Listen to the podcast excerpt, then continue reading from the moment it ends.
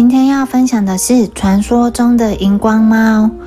村子的外面有一间仓库，本来是一个油漆工堆放杂物的地方，后来油漆工搬走了，仓库就空在那。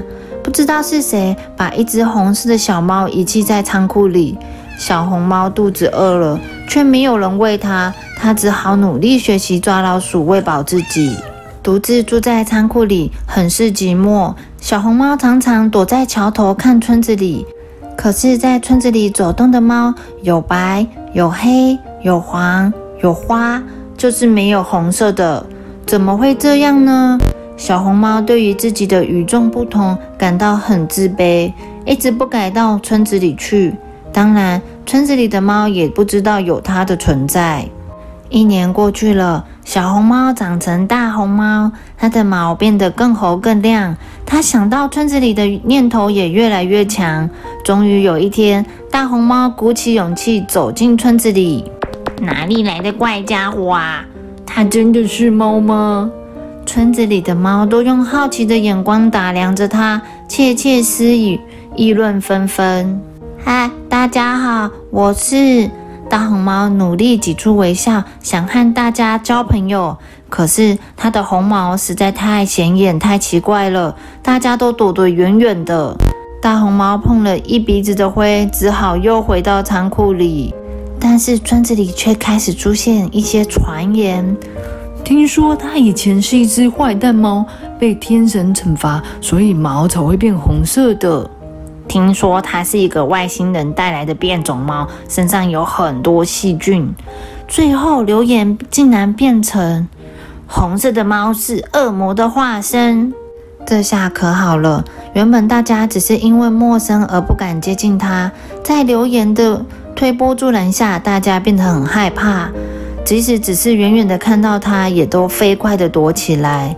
大红猫又伤心又寂寞，它更自卑了，整天待在仓库里，连想出去喝水都选择在人不见影的黑夜里。有一天，大红猫发现村子里好像发生了什么事，所有的猫都焦躁起来，它们从早到晚跳上跳下的，看起来好像在找东西。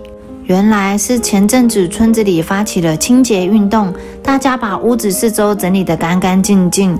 老鼠没有东西吃，就纷纷离家出走，到别的村子里去了。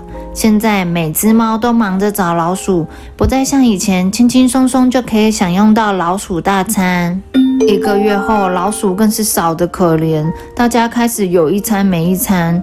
大红猫知道了，就利用没有月光的晚上，把仓库的老鼠抓进布袋里，偷偷扛到村子里给挨饿的猫吃。有一天，大红猫扛布袋的举动被发现了，所有的猫都指责大红猫，以为它是小偷，生气的追赶它。大红猫吓得拔腿就跑，跑回仓库里。也许是太慌张了，大红猫跳进仓库时，不小心打翻了一架子的油漆。倒翻的油漆淋得它满身都是，它顾不得那么多，钻进一个桶子里。天终于亮了，大红猫想出去喝点水，水中的倒影让它吓了一大跳，因为它原本红色的毛居然变成金黄色的。原来昨天它打翻的是一罐金黄色的荧光油漆，把它全身都染成金黄色。变成金黄色的大红猫很惊讶又很开心，它心想：我现在跟一般的猫没有什么不同了吧？于是它放胆子，小心翼翼地走进村子里。果然，大家都没有发现它就是那只大红猫。很快的，它就和村子里的猫玩在一起，打成一片。这是大红猫第一次感觉有朋友真好。太阳慢慢下山了。大红猫的身上的荧光随着夜色越来越暗，却越来越亮。其他的猫围着它说：“哇，好特别呀！你的毛为什么会发光？”面对大家羡慕的眼光，大红猫觉得很不好意思，默默低下头。你的毛这么漂亮，而且还会发光，真的很稀奇。我们以前看过一只红色的猫，它好奇怪，我们都不敢靠近它。大家七嘴八舌的说着，大红猫很想说自己就是那只奇怪的猫，但它很怕说出真相以后，大家又不理它了。很快的，村里又有新的留言在传。听说全世界有一只荧光猫很珍贵哦。听说跟荧光猫在一起可以带来好运气。听到这些传言，大红猫真的是好气又好笑。每到夜晚，大红猫发出的金黄色光芒像月亮一样美丽。好奇的老鼠们纷纷被它身上的荧光吸引，围到它的身边观赏。大红猫只要爪子一伸，就可以轻易抓到很多老鼠。它总是毫不吝啬地把老鼠分给大家。于是每天夜里，大红猫身边总是围绕着其他猫，它们希望自己的毛也可以变成漂亮的荧光色。渐渐的，村里的猫对这只会发光的猫越来越崇拜。大红猫也很开心，因为它觉得自己的朋友越来越多。有一天晚上，有一只野狗闯进村子里，把所有的猫吓得四处奔跑。隔天晚上，大野狗又来了，趾高气扬的到处晃，吓得所有的猫都不敢出门。趁着白天，大家聚在一起。商讨对付野狗的办法，想了许久都想不出来。突然，有一只老猫对大红猫说：“荧光猫，大家都知道你是天使的化身，你应该可以对付大野狗吧？”大红猫虽然很害怕，但它也不知道怎么拒绝，只好硬着头皮答应了。又到了夜晚，所有的猫都躲进屋子里，大野狗又来了。大红猫鼓起勇气从墙角下走出来。大野狗从来没有看过这种东西，吓了一跳。还没等大红猫靠近，就夹着尾巴逃走了。胜利，胜利！所有的猫都跳出来欢呼，它们更崇拜大红猫了。有一天，大红猫发现肚子上的荧光剂开始剥落，露出一小块红色的毛。它怕被别人发现，赶紧偷偷跑回仓库，沾了一些荧光漆来修补。隔天，他和同伴追逐玩耍时，发现了尾巴掉漆，他只好飞也似的跑走，绕回仓库去补漆。就这样，他突然消失的次数越来越多，大家觉得很奇怪，又开始议论纷纷。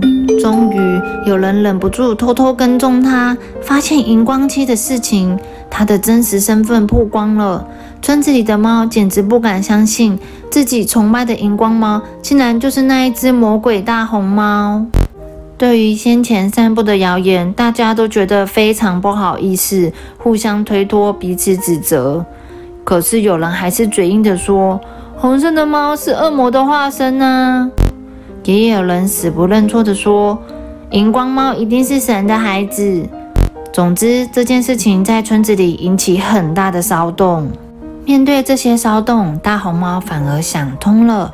它坦然地对大家说：“对不起，我不应该欺骗你们。其实我身上的毛本来就是红色的，只是怕被你们嫌弃，所以我才不敢说出来。”有一只老猫站出来说了：“别说了，是我们太过分，不但用外表随便批判你，还乱说话来伤害你。其实红色的毛也很好看啊。”对呀，对呀，红色的毛很特别呢。其他的猫也跟着附和着说。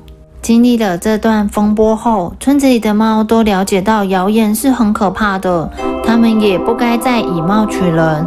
它们跟大红猫变成真正的朋友，大红猫也常常带着大家去仓库探险。当然，大红猫再也不需要把自己染成金黄色了。小朋友，听完这个故事，有没有觉得乱说话、乱传留言是一件很可怕的事情？而且我们也不能用外表去判断一个人的好坏哦。The end.